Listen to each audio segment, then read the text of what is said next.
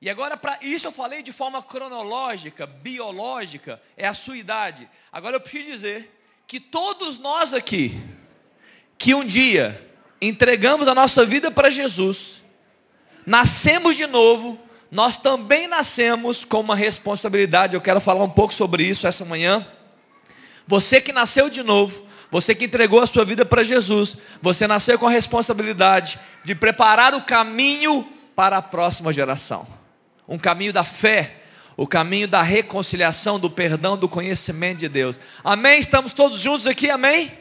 Graças a Deus. Queridos, uma das responsabilidades que nós temos como geração mais velha é preparar o caminho para a próxima geração, para que ela, quando vem, e quando ela for estabelecida, ela seja mais forte, mais resiliente, mais abençoada, mais cheia de fé, mais avivada, mais presença de Deus. Esse é o meu trabalho, esse também é o seu trabalho, não é só o trabalho do pastor. É interessante notar que nós, como pais, sejam biológicos ou espirituais, talvez pela força do consumismo, pelos valores do mundo, nós estamos mais preocupados em gerar nos nossos filhos e gerar para eles uma herança. E mais preocupado em deixar uma herança do que deixar um legado. A herança, queridos, é o que você deixa para os seus filhos. Agora, legado é aquilo que você deixa dentro dos seus filhos. A herança você pode perder, ela pode ser gasta, consumida. Agora, o que você deixa dentro do seu filho, certamente vai prevalecer, vai permanecer. O que você precisa entender, pais aqui, pais biológicos, espirituais, nós precisamos deixar legados nos nossos filhos. Engraçado que falando de gerações também, eu vejo aqui várias gerações, crianças, adolescentes, jovens, adultos e a terceira idade. Existe hoje uma desconexão geracional, sim ou não? Amém ou não? É uma desconexão. É algo muito é, latente, forte, falado, de modo geral, as gerações não se entendem, as gerações não conversam, muitas vezes não se amam. Sim ou não? Não acontece isso, talvez até na sua casa, na sua família. As gerações andam em ritmos diferentes, as gerações pensam diferente, as gerações agem diferente. Muitas vezes, as gerações são pouco tolerantes umas com as outras. O mais jovem intolerante com o mais velho, o mais velho intolerante com o mais jovem. Nós poderíamos generalizar várias causas, várias razões dessas intolerâncias, dessas diferenças e dessas distâncias. Mas eu quero me ater nessa manhã a uma, uma muito importante, que faz parte desse tema até mil gerações e desse teatro que nós falamos também. Quando a gente pensa na bênção de mil gerações, especificamente nesse fluxo de bênção, porque quando a palavra de Deus fala mil gerações, em outros textos bíblicos, não é tão literal como nós queríamos que fosse. Por exemplo, quando Pedro pergunta para Jesus, Jesus, nós deveríamos perdoar quantas vezes? Sete vezes. E ele diz, setenta vezes sete. Ele não está, ele não está fechando a, a, a quantidade em 490. Ele está dizendo, olha, é muitas, é, são muitas vezes, é infinito. Perca a conta. Então, quando Deus fala que há uma bênção sobre mil gerações, ele não está dizendo para você contar até mil. Ele está dizendo que a bênção é eterna, é incontável. E ela vai de um pai, e ela vai de uma mãe, e ela vai até o fim dessa geração. De pais para filhos, filhos netos, netos bisnetos, e assim por diante. Amém, queridos? Está claro isso aqui? Em Salmo 78, abre comigo no verso 3 e 4. A gente consegue, Léo, Salmo 78? Salmo 78, verso 3 e 4 fala sobre uma geração conversando com a outra geração. Diz o seguinte: o que ouvimos e aprendemos, o que nos contaram nossos pais. Então eu, como criança, ouvi algo dos meus pais, eu não vou encobrir dos meus filhos, eu vou contar à vindoura geração os louvores do Senhor e o seu poder e as maravilhas que ele faz. Você quer ouvir pai aqui? Eu sei que você não veio para isso, mas você quer ouvir um discurso duro, mas com muito amor? Você quer ouvir um discurso duro, mas com muito amor? Se, a se uma geração para de ensinar a outra geração, é porque ela parou de amar a Deus, ela parou de amar os valores de Deus, e ela parou de ser exemplo para essa geração, e ela parou de ter o poder de inspirar essa geração no conhecimento de Deus. Se você olha, querido, olha eu, na nossa idade, nós olhamos para a geração que está chegando, e se você que é mais velho está olhando para a minha geração dos 40, e você fala, olha, tem alguma coisa esquisita, eu preciso dizer que a geração anterior falhou em preparar um caminho para a geração atual. Eu sei que é duro ouvir isso num, num culto de gratidão, mas nós estamos falando de gerações, e nós estamos falando sobre um, um fluxo que deve continuar até o final. Ela, essa bênção de Deus, ela deve ultrapassar você e chegar nos seus filhos. Ela deve ultrapassar os seus filhos e abençoar os seus netos. Amém ou não? Você entende isso? Deus é um Deus de aliança. Eu sei que nós estamos perdendo a noção do que é aliança, mas Deus não perde noção. Quando Ele fala de aliança, Ele fala de algo que perpetua, que é eterno, que Ele vai de geração em geração. A nossa devoção a Deus, eu vou contar, eu vou contar à próxima geração os seus louvores, o seu poder e as maravilhas que Ele faz. A nossa devoção a Deus, querido, não pode estar, não pode estar apenas vinculada ao que Ele faz, mas principalmente, pais biológicos e espirituais aqui, ao quem Ele é. Não apenas ao que Ele faz, mas a quem Ele é. Se você me ama pelo que eu faço, quando eu parar de fazer, você deixa de me amar. Sim ou não? Agora, se você me ama por quem eu sou, mesmo que eu não faça, você vai continuar me amando. Sim ou não? Na minha casa eu tenho duas filhas e elas têm vários papéis. Elas são estudantes, elas são atletas, elas são é, é, membros da EMC, elas servem na liderança de células. E lá em casa a gente conversa. E a gente é, incentiva as nossas filhas. A gente participa da criação delas. A gente quer estar com elas onde elas estão fazendo algo. Então eu torço por elas. Eu pergunto como é que foi a nota. Como é que estão os estudos? Algumas vezes, essa semana mesmo, sentei com a Rebeca para estudar matemática. E a gente estuda juntos. Por quê? Eu estou incentivando as minhas filhas a ter a melhor performance. Eu vou no jogo delas. E eu grito o nome delas. E eu falo isso mesmo. Continua. Eu estou valorizando as minhas filhas e eu estou estimulando elas a ter a melhor performance. Mas, vez por outra, eu sento na mesa e falo com elas. Mesmo que vocês não tenham nenhuma performance, vocês vão continuar sendo amadas por mim. O meu amor por minhas filhas não importa se elas estão ganhando ou perdendo, se elas estão tirando boas notas ou notas ruins, se elas são boas ou más. Eu amo as minhas filhas, independente do que elas fazem. Tá claro, queridos?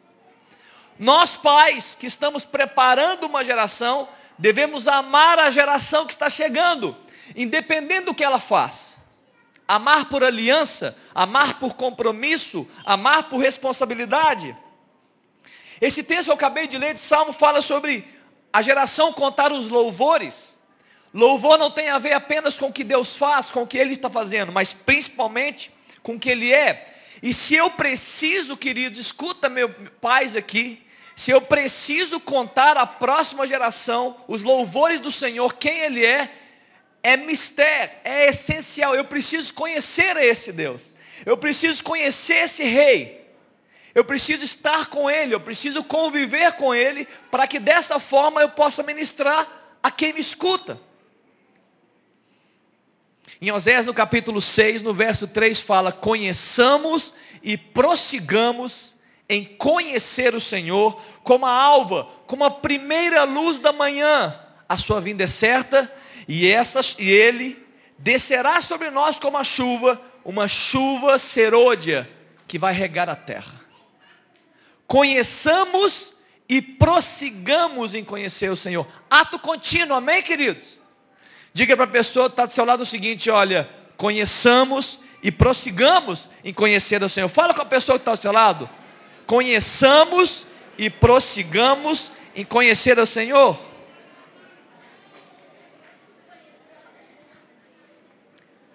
É como acontece num casamento. Quanto mais eu convivo com a pessoa, mais eu conheço ela. É como acontece numa amizade de colégio, na escola que os nossos filhos estudam. Quanto mais eles conhecem as crianças, mais eles, é, quanto mais eles convivem com as crianças, mais eles conhecem. Então, conhecimento tem uma prerrogativa. Qual a prerrogativa, pastor? Tempo de relacionamento. Você quer conhecer mais uma pessoa, você precisa passar tempo com essa pessoa. Você precisa escutar sobre essa pessoa. Você precisa ouvi-la. Tempo de relacionamento. Para com Deus é igual. Você quer conhecer mais a Deus, você precisa passar com Deus tempo de qualidade, de relacionamento. Agora no livro de Juiz que ele dá uma história triste a respeito dessa bênção geracional, dessa, desse fluxo de bênção que vai de geração em geração. Em Juízo no capítulo 2, pode deixar o verso 10, Léo. No verso 8, a Bíblia fala que Josué, que era um grande líder, ele morreu. E esse líder Josué foi aquele que vocês sabem que foi aquele que levou o povo do deserto até a terra prometida, amém, querido? Um grande líder, grandes batalhas, grandes vitórias estabelecido o povo na terra prometida a Abraão. Josué foi aquele líder que trouxe o povo à terra da promessa que foi dita a Abraão, ali na terra de Canaã. Mas ele morre. Queridos, imagine milagres, proezas, poder, histórias para contar. Tudo isso Josué e a sua geração viveram. Grandes conquistas grandes alcances, cidades sendo destruídas por um grito. Alguém aqui já destruiu alguma cidade com um grito? Alguém já matou, uma, já matou alguma criança aqui, uma formiga no grito, igual a gente fazia antigamente? Não. Eles destruíram cidades no grito. Eles eram, eram poderosos nas batalhas. Gigantes caíram. E eles ocuparam as suas posições. Porém, em Juízes capítulo 2, no verso 10 fala, foi também congregada a seus pais toda aquela geração. E outra geração após ele se levantou, que não conhecia ao Senhor, nem, nem tampouco as obras que fizera Israel. Por esta razão, porque uma geração que chegou, que não conhecia nem o Senhor, nem os seus feitos, no verso 11 fala, que essa geração começou a fazer o que era mal perante o Senhor. Ela não começou a fazer o que era mal perante os homens, nem perante o mundo e nem perante os valores do mundo. Ela começou a fazer o que era mal perante o Senhor. Por quê? Porque ela não ouviu as histórias. Os pais não contaram as histórias. Os pais não declararam os louvores. Não, dizer, não disseram as maravilhas. E não colocaram eles para entender o que, queridos? O poder de Deus. Uma geração errou para que essa geração não recebesse os valores, não recebesse a palavra, não recebesse os feitos. Está claro, queridos? Nós estamos claros aqui. Nós estamos juntos aqui. E talvez você ouvindo essa minha palavra nesse momento de até mil gerações, você está triste. Porque você pode olhar a sua história, talvez você olhe a cidade, o Brasil, e você fala, ai, ai, ai, como é que vai ser a gente? Não tem mais esperança então a coisa agora vai, vai de mal a pior. Não. Eu preciso dizer para você que ainda há esperança. Esse teatro ele apresentou para nós uma esperança, eu queria apresentar e rapidamente falar sobre essa esperança. Jesus é, o Deus, Deus é mestre em produzir esperança. Deus é mestre em fazer o nosso coração acreditar de novo. Deus é mestre em tocar na nossa vida e nos fazer pensar de uma forma diferente e, diz, e dizer para nós mesmos: vai dar certo, alguma coisa vai acontecer. O teatro falou sobre treva, sobre luz e trevas, sim ou não? Foi crianças? Luz e trevas. A Bíblia fala em João no capítulo 3, no verso 19, a respeito de Jesus Cristo. E ele fala assim, ó, e a luz veio ao mundo, e a, a pessoa de Jesus e os seus ensinos e valores, mas os homens amaram mais as trevas do que a luz, porque as suas obras eram más, porque eles tinham vergonha de que suas obras fossem manifestas. Os homens amaram as trevas. Escute, irmão, escute, querido, que veio aqui essa manhã. Os homens amaram as trevas mais do que a luz. A luz era boa, a luz era perfeita, mas eles amaram as trevas mais do que a luz. A mesma dor que Adão sofreu lá em Gênesis, quando ele andava com Deus, usufruía da presença de Deus, em algum momento, quando o pecado entrou, corrompeu a mente de, de Adão, ele se esconde, ele se aprisiona, e ele tem medo agora da voz de Deus. Deus começa a chamar o nome de Adão, Adão, onde você está? E ele teme a voz de Deus, mas ele andava com Deus, pastor. Ele era amigo de Deus, ele caminhava, mas agora o pecado, a corrupção entrou e ele agora tem medo de Deus. Ele tenta na sua própria força resolver essa questão existencial, mas ele, mas foi inútil. Muitas vezes eu e você, muitos homens, a humanidade inteira está tentando resolver as suas questões existenciais, os seus dramas, as suas carências nas suas próprias forças. Sabe o que acontece com essas pessoas e com a maioria de nós que muitas vezes tenta? Nós mantemos o nível de frustração alta, crises existenciais, doença na alma. Por quê? Porque nós estamos ainda buscando uma redenção pelas próprias forças, pelo próprio braço. Não vai dar certo. Não foi assim que Deus instituiu o caminho. Não é para você fazer com as suas próprias forças. Você não vai conseguir. Mas muitos estão tentando e fazendo. E talvez você diga, você diga para mim, não pastor, mas as pessoas estão fazendo, estão conseguindo.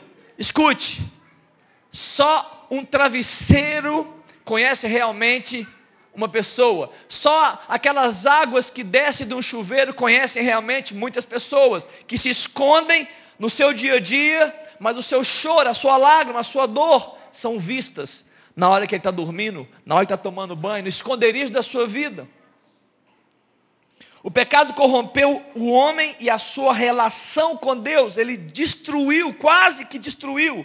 Mas a Bíblia fala que Deus não nos deixou só. Deus preparou um plano, queridos, um plano especial, um plano maravilhoso, um plano sobrenatural. Ele não pediu para o homem fazer nada, ele não pediu para o homem construir algo específico. O rei envia o seu próprio filho, o filho de Deus, o próprio Cristo, para poder estar conosco.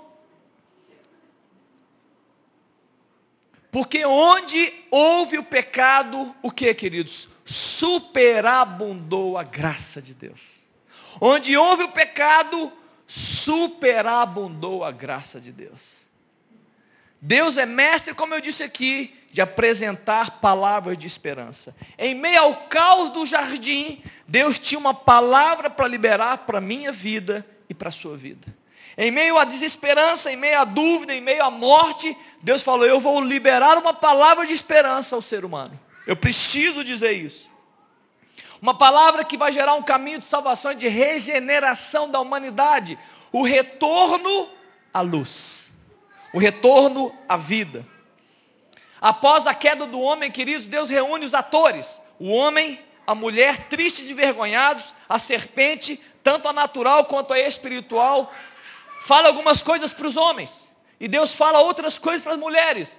Mas ele chega para a serpente e fala assim: serpente, você enganou a mulher. Mas dessa de, de, da mulher virá um descendente e ele vai pisar a sua cabeça. Deus estava declarando ali o plano de salvação da humanidade, o plano de regeneração da humanidade. Jesus veio, o príncipe veio, e ele chegou, ele habitou no meio dos homens.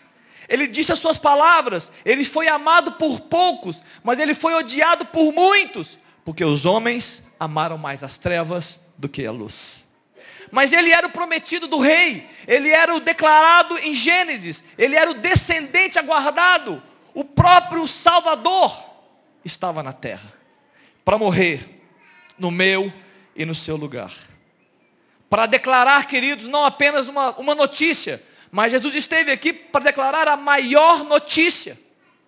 A notícia de redenção da humanidade, de todo aquele que crê e recebe Jesus como seu Senhor e seu Salvador. Para que aqueles que outrora viviam sob o domínio das trevas, agora receberiam poder, autoridade para viverem sob o domínio do império do Senhor, do reino de Deus, do próprio Jesus Cristo. E para isso, claro, há uma necessidade para mim, para você, para o homem, para as crianças, para os adultos aqui presentes, para qualquer um de nós, reconhecer que nós precisamos da luz de Cristo. Nós precisamos de salvação. Em Mateus no capítulo 9, no verso 10, a Bíblia fala que Jesus está comendo com publicanos, que são cobradores de impostos, e com pecadores. E os fariseus chegam para os discípulos e dizem, mas Jesus está comendo com os pecadores. Ele está comendo com esses homens que traem o povo judeu. Jesus ouvindo essas palavras, no verso 12, ele fala, os sãos não precisam de médicos, sim os doentes. Eu não vim para salvar os justos, mas e sim pecadores ao arrependimento. Amém, queridos? A humanidade, querido, eu e você, nós precisamos reconhecer a nossa doença. Precisamos reconhecer que em muitos momentos nós amamos as trevas. Em muitos momentos nós preferimos as trevas, o pecado, preferimos a carnalidade, preferimos a ausência de Deus, preferimos distância, algumas vezes estamos com medo, algumas vezes somos como Adão, que fugimos de Deus, porque temos vergonha do que temos feito, vergonha do que temos pensado. Mas a palavra de Deus é uma palavra de salvação para todo aquele que crê. Eu queria, queridos, finalizar a minha, a minha palavra aqui. Eu queria dar oportunidade para você que veio aqui. Nós falamos duas coisas específicas aqui nessa manhã. A primeira delas que há uma responsabilidade para você. Eu quero que você saia daqui com essa responsabilidade. Eu quero compartilhar responsabilidade de preparar um caminho para essa geração. Conte as histórias. Fale dos louvores. Declare as maravilhas. Fale, senta na mesa. Não, não espere que a igreja fale. Você, pai, você, mãe, fale para a geração que está chegando. Abençoe. Instrua e eu falei algo aqui também. Que uma palavra de esperança foi dada. E essa palavra de esperança chega até nós hoje, nessa manhã. E é esta palavra, e é este anúncio que deve ser o primordial, o primeiro a ser dito para as próximas gerações. Qual pastor? Ainda há esperança para nós. Jesus Cristo, Ele é a nossa esperança. Ele veio para salvar e para redimir a sua vida. Eu queria orar com você nessa manhã. Feche seus olhos. Eu queria orar com você. Talvez você veio aqui essa manhã para assistir uma peça, para ouvir algumas canções, para poder celebrar a vida do seu filho, neto, sobrinho. Você é muito bem-vindo aqui. Mas você não pode sair daqui do mesmo jeito que você entrou. Eu queria que você pensasse na sua própria vida, na sua própria existência. Talvez hoje você vendo essa peça, ouvindo essas palavras, você se perceba que precisa de Jesus Cristo. Você percebe que precisa de luz, de vida, de graça. Talvez você precisa de uma redenção na sua vida, que você seja regenerado pelo poder de Jesus Cristo. Talvez hoje que você veio aqui nessa manhã, você ainda não entregou a sua vida para Jesus, e você ouvindo essa pregação e esse teatro, você fale: "Uau! Existe esperança para mim? Eu quero dizer nessa manhã, querido, sim, existe esperança para você. Agora você precisa, assim como eu, nós precisamos reconhecer a nossa doença, nos arrepender e dizer: Jesus, eu preciso do Senhor. Tem aqui alguém que veio aqui essa manhã e gostaria de falar isso. Eu queria orar por você. Eu quero te dar esta oportunidade. Talvez você veio aqui essa manhã e você fale assim, pastor, eu preciso de Jesus. Eu preciso que Ele venha intervir na minha vida. Eu preciso que Ele venha redimir a minha história. Eu preciso que Ele venha ser Senhor da minha casa. Tem alguém aqui nessa manhã? Levanta a sua mão. Eu quero orar por você. Tem alguém que veio aqui essa manhã? Tem alguma criança? Estão levantando as mãos. Jesus te abençoe. Tem alguém que gostaria? Eu quero. Eu preciso desse Senhor.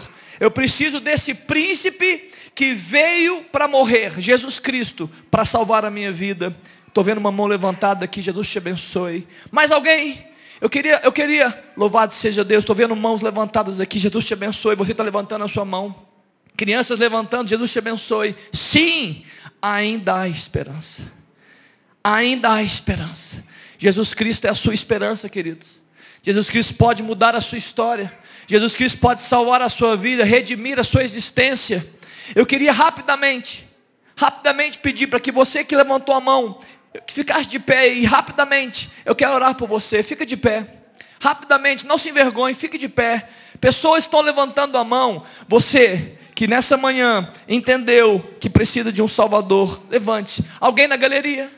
Tem alguém em cima que gostaria de entregar a sua vida para Jesus nessa manhã e dizer: Sim, eu quero um Senhor, eu preciso ser salvo. Eu estou abrindo mão de buscar salvação pelas minhas próprias forças. Eu estou abrindo mão de buscar é, a minha redenção no meu próprio braço. Eu estou reconhecendo nessa manhã Jesus Cristo, único e suficiente Salvador. Você quer ficar de pé, queridos? Eu quero orar por você. A igreja, tem pessoas de pé aqui, tem crianças de pé, tem adultos de pé. Eu queria que você que já nasceu de novo, chega perto dessa pessoa, homens com homens, mulheres com mulheres, chega perto que eu vou fazer uma oração. Tem homens de pé, mulheres de pé. Chega perto dessas pessoas. Pais, se você não vai chegar perto de um adulto, chega perto de uma criança aqui, levanta do seu lugar. Há um ambiente de salvação sendo liberado, queridos. Jesus Cristo está sendo declarado, mais mulheres, eu quero mulheres com mulheres, não, não seja tímido, chega perto desse homem, Está só, só, um homem com um homem, não, mais pessoas. Sai do seu lugar, querido. Olha para trás, olha para frente, levanta do seu lugar. Chega perto dessas pessoas. Pode chegar, eu vou dar um tempo, eu quero orar por isso. Eu quero orar por essas pessoas, orar por essas crianças. Orar por essas crianças, queridos. Fique todos de pé, todo mundo de pé, por favor. Você está na galeria, fica de pé também. Eu, você não está vendo na galeria o que está acontecendo aqui embaixo, mas eu queria que você orasse comigo. Você que, você que levantou a sua mão, Escute as minhas palavras nessa manhã. Shhh, silêncio. Shhh, crianças também, escute as minhas palavras. Shhh. Nenhum poder na terra pode convencer o homem a respeito de Jesus Cristo. Quem convence um homem a respeito dele mesmo é o Espírito Santo. E ele está convencendo pessoas nessa manhã. E ele está ministrando no coração de pessoas. E nós queremos louvar o Espírito de Deus por isso. E nós queremos que você que levantou a sua mão, escute as minhas palavras. Eu quero que você aí repita, e você que está junto, repita também. Diga comigo, você que levantou a sua mão e você que deseja fazer isso agora, crianças, você que levantou, escute, repita as minhas palavras.